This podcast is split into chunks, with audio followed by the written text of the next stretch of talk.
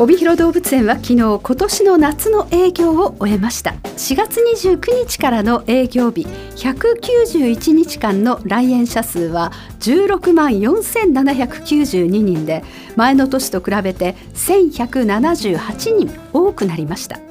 帯広動物園によりますと新型コロナが5類に移行した5月は前の年と比べて2475人多くなりましたが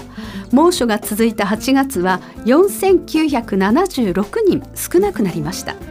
また3日から昨日までの3連休は6305人が訪れ来園者数を押し上げました。年間の来園者数は去年よりは多かったもののコロナ禍前よりは少なかったことについて帯広動物園は5類への移行で行楽地の選択肢が増えたことが要因ではないかと分析しています。当期間の開園は来月2日から来年2月25日までの土日祝日です。バンエイド勝ちは昨日3歳三冠レースの第2戦第48回万栄菊花賞を行いました。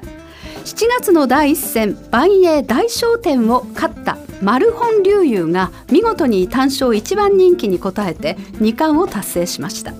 2着は4番人気の北西太陽。3着には J ヒーローが入りました。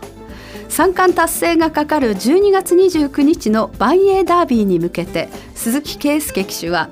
爆走気味だった気象も収まりレースでうまく折り合えるようになってきた。馬の力を引き出してダービーも勝ちたいと意気込みを見せています。昨日午後3時55分ごろ大樹町西本通り6丁目の寺の住宅部分から火が出て3階建てのうち2階の一部を焼きおよそ30分後に鎮火しました。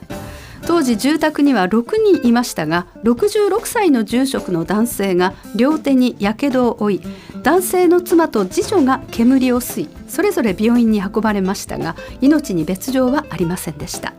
広尾警察署と十勝広域消防局によりますと2階から火が出ていると住人から119番通報があったといい現在火が出た原因を詳しく調べています。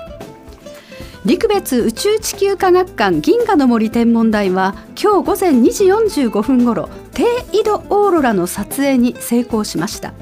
2月と4月に観測されたオーロラは比較的淡く天文台によりますと今回のように比較的はっきりとした形で撮影できたのは2015年6月23日以来ということです。